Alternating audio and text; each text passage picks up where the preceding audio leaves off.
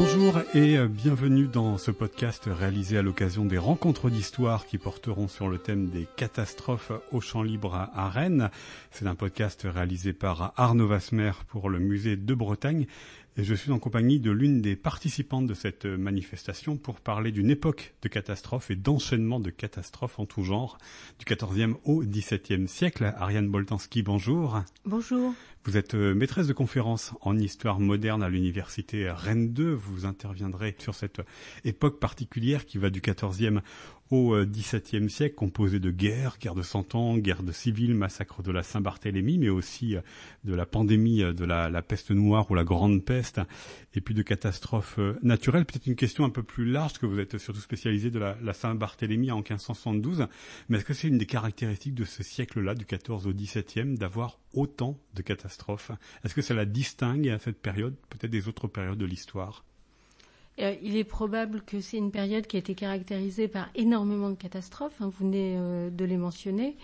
Euh, est-ce que c'est une caractéristique de cette période plus que d'autres? J'en suis pas certaine. Si on regarde les crises du XXe siècle, il y aurait également de, quoi dire. en tout cas, on peut dire que c'est davantage une caractéristique de la fin du Moyen Âge et du XVIe siècle, ce qui vaut d'ailleurs au XVIe siècle. Moi, je plutôt XVIe-iste euh, et XVIIe-iste. Donc, ce qui vaut au XVIe siècle une, sacrée mauvaise réputation, hein, on va dire. surtout pour l'après-Renaissance, c'est-à-dire pour la période de la deuxième moitié du XVIe siècle, hein, qui est liée à une légende noire qui a été aussi la légende noire des, derniers Valois, et euh, qui traditionnellement, ça a été beaucoup revu depuis par l'historiographie, a été vu comme une période de décadence, de crise, de guerre civile, de violence, d'obscurantisme religieux. Je pense qu'il y aurait beaucoup de choses aussi à dire euh, autour de ça. Cette légende noire, évidemment, elle est euh, une écriture euh, après l'époque, mais euh, Ariane Botansky, est-ce que c'était vécu comme cela? Est-ce que c'était vécu cette période-là, et notamment le, le XVIe siècle, avec les guerres de religion, les transitions entre les Valois et les Bourbons, aussi comme une période de catastrophe dans laquelle on a revisité un certain nombre des thématiques ou des pensées que l'on pouvait avoir auparavant? Alors il y a tout un questionnement autour de ça. La légende noire, elle est largement fabriquée par la Troisième République et euh, un peu les historiens de ce qu'on a appelé l'école méthodique, euh, qui sont aussi un peu animés par une tradition assez anticléricale hein, et qui, euh, de ce fait, lisent la période comme une sorte de, déclin de l'État qui ne joue plus son rôle d'arbitre entre les religions et entre les partis mais en même temps, euh, pour le coup, euh, en ce qui concerne la Saint-Barthélemy, il y a eu une lecture quasiment immédiate comme une catastrophe.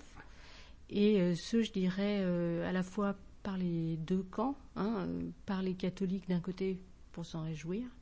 Là, pour le coup, c'est pas tout à fait une catastrophe. Ça peut être vu comme une catastrophe, mais je m'en expliquerai éventuellement plus tard, au sens où c'est une catastrophe, mais qui susciterait une régénération autre chose. Le roi de l'époque n'a jamais voulu s'excuser, ni, enfin, plutôt justifier euh, ce massacre. C'est compliqué, ouais. C'est compliqué parce que le massacre, c'est un massacre à plusieurs entrées. C'est pour ça qu'aujourd'hui, les historiens parlent de des Saint-Barthélemy au pluriel et pas d'une seule Saint-Barthélemy. Et le roi a endossé la responsabilité du premier massacre, qui est celui des chefs protestants, des capitaines et des nobles qui étaient à ce moment-là à Paris. À l'occasion du, mariage. Euh, à l'occasion du mariage entre sa sœur et euh, Henri de Bourbon, prince de Navarre. Futur Henri IV. Futur Henri IV, mais il n'a jamais endossé la responsabilité des massacres populaires qui suivent. Alors, on va y revenir effectivement, mais une question aussi un petit peu d'ordre général, mais peut-être que la Saint-Barthélemy s'inscrit là-dedans, c'est-à-dire que Arène Boltanski, une partie des catastrophes du XIVe au XVIIe se nourrissent d'autres catastrophes ou sont parfois contemporaines d'autres catastrophes. La peste arrive euh, en même temps qu'il y a la guerre de Cent Ans. Est-ce que pour la Saint-Barthélemy, il y a aussi quelque chose euh, de semblable, c'est-à-dire c'est une catastrophe qui vient s'ajouter, qui vient se nourrir d'autres catastrophes? Alors, il y a un certain nombre de crises démographiques euh, qui surviennent dans la deuxième moitié du XVIe siècle, qui euh, sont souvent liées à des difficultés dans les subsistances. Mais euh, on peut dire que la Saint-Barthélemy, elle est davantage à mettre en lien avec un contexte de guerre, de guerre civile qui a commencé euh, à peu près une, dizaine d'années avant, hein, puisque la première guerre civile commence en 1562. Et surtout, ce que les historiens soulignent aujourd'hui, c'est une continuité entre ce qu'on a appelé la troisième guerre de religion, qui est euh, centrée sur l'année 1568-1569, et euh, la Saint-Barthélemy qui suit en 1572. Donc il y a une continuité, mais c'est plus une continuité militaire qu'autre chose. Alors arrive dans la nuit du 23 au 24 août euh, une Saint-Barthélemy, en tout cas celle que l'on connaît euh, le plus, c'est-à-dire à la suite euh, de la réunion à Paris bah des grands de, de l'État, on décide d'éliminer les chefs protestants. Est-ce que vous pouvez nous réexpliquer le, le contexte? Comment est-ce qu'on en arrive à Saint-Barthélemy? Parce que vous venez de le dire il y a un instant, Rennes Boltanski, il y avait déjà eu une première guerre de religion. Mais elle n'a pas débouché, elle a débouché sur des guerres, mais pas sur un massacre de telle ampleur. En fait, il y a eu trois guerres de religion avant. Hein, euh, avec euh, une première guerre de religion. À chaque fois, c'est des périodes de guerre assez brèves. Et il y a eu pratiquement juste une pause entre la deuxième guerre de religion et la troisième. Et puis il y a une paix qui conclut en août 1570, euh, qui est très mal vécue par les catholiques ultras, mais qui est bien relativement bienvenue par, euh, bien accepté par les protestants, et surtout qui met en évidence que le pouvoir royal est à ce moment-là en train de mener une politique de concorde religieuse avec une volonté de réconciliation, de ramener la paix, et le mariage qui est prévu, donc, et qui se fait hein, le 18 août 1572 entre Marguerite de Valois, qui est la sœur de, Charles IX, la sœur du roi, et l'un des chefs de file hein, euh, du parti protestant euh, qui est euh, Henri, roi de Navarre, ce mariage, c'est un mariage de réconciliation. Donc c'est plutôt un moment de paix. Hein. Et c'est ça qui interroge dans la Saint-Barthélemy, c'est que, et c'est ce qui fait catastrophe, c'est-à-dire qu'on a véritablement un renversement, une imprédictibilité. c'est pas possible de prévoir ce qui va se passer, cet éclatement de violence, ou en tout cas, c'est de manière un peu euh, artificielle et fausse qu'on l'a remis ensuite dans une continuité événementielle qui en réalité n'existait pas. Qu'est-ce qui est imprévisible à ce moment-là? Est-ce que c'est le fait que les puissants catholiques s'en prennent aux puissants protestants ou que la population se met à chasser une autre partie de la population? En tout cas, on s'y attend pas à ce moment-là, puisqu'on est plutôt dans un moment de paix, et c'est totalement contradictoire que le roi prenne la décision à un moment T Hein, d'assassiner euh, une partie des chefs de guerre qui sont réunis à ce moment-là, une partie des, nobles qui euh, mènent le parti protestant, avec la politique pacificatrice qu'il a menée jusque-là. Et d'autant que euh, tout de suite après, on voit qu'il n'a pas l'intention hein, de mettre fin à cette politique de concorde. En tout cas, il, manifeste l'intention de poursuivre la politique de concorde. Donc il y a une véritable contradiction. Mmh. en ce qui concerne la violence populaire, entre guillemets, euh, on pourrait dire oui, euh, il y a eu énormément de tensions, donc il est assez logique que la population prenne les armes, etc. On avait chauffé la population. on, les a chauffés avant. Euh, il s'est passé toutes sortes d'événements justement pendant la troisième guerre de religion qui fait qu'il serait archi tendu et, et c'est comme ça que ça a été interprété après coup.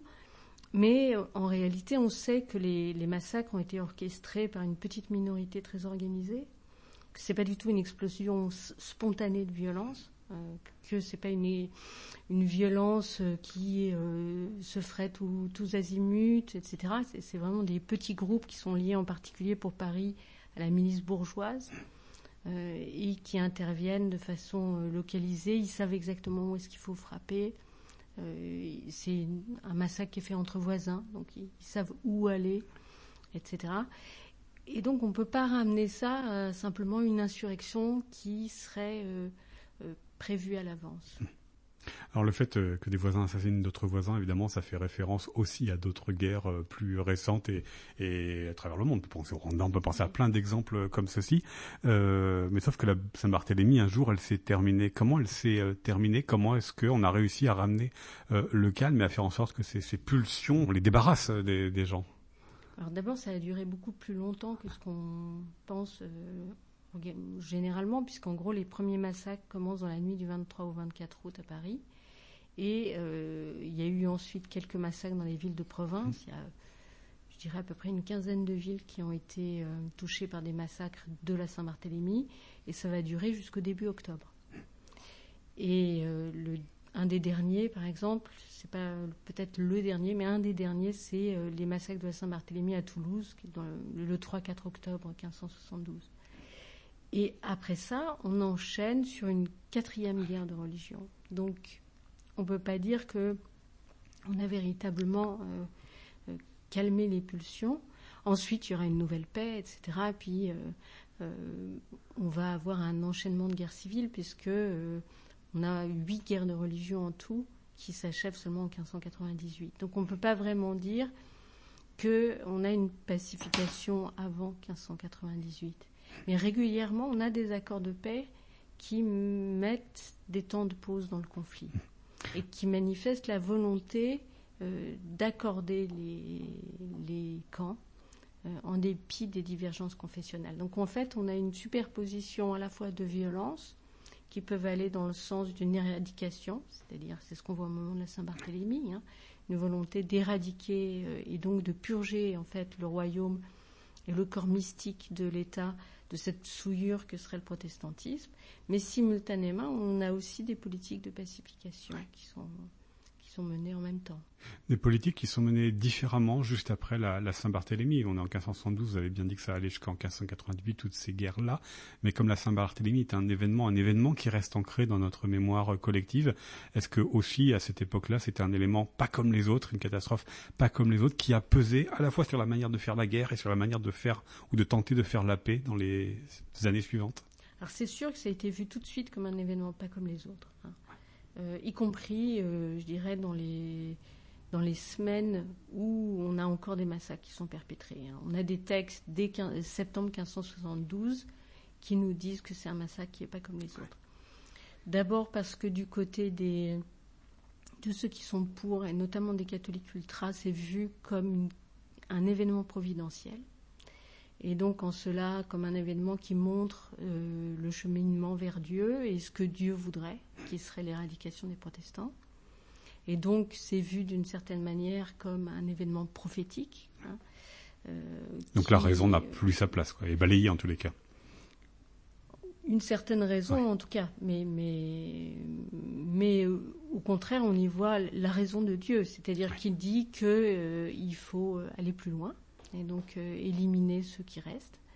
Et inversement, du côté des protestants, ça a été vu comme euh, la marque d'un mensonge hein, de, la, de la part du roi et de ceux qui sont proches du roi. Donc, ça a été lu comme un complot.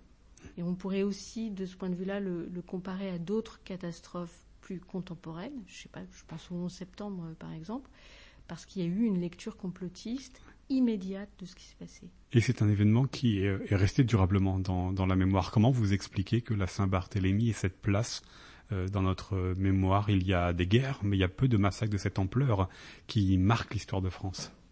Alors, probablement parce qu'en fait, la, lecture complotiste qui est faite immédiatement après, elle s'est maintenue dans l'écriture des historiens, mais aussi dans la littérature, Hein, on peut penser à Alexandre Dumas, par exemple. Avec la légende noire de Catherine de Médicis, voire la légende très noire. jusque dans les années 1990. Hein. Donc c'est resté une sorte de mythe de, l'histoire. Euh, et tout le travail des historiens après, ça a été de ramener les événements dans l'incertitude, c'est-à-dire de dénouer en fait la lecture complotiste de la Saint-Barthélemy. Et on y voit euh, un complot machiavélien orchestré par un roi qui perd par là même toute légitimité. Et donc en même temps, c'est toute l'histoire de l'État qui tient derrière cela. Et c'est peut-être pour ça que ça a eu une résonance pendant si longtemps. Ariane Boltanski, merci beaucoup à vous. Merci. C'était un podcast réalisé par Arnaud Vasmer pour le musée de Bretagne à Rennes.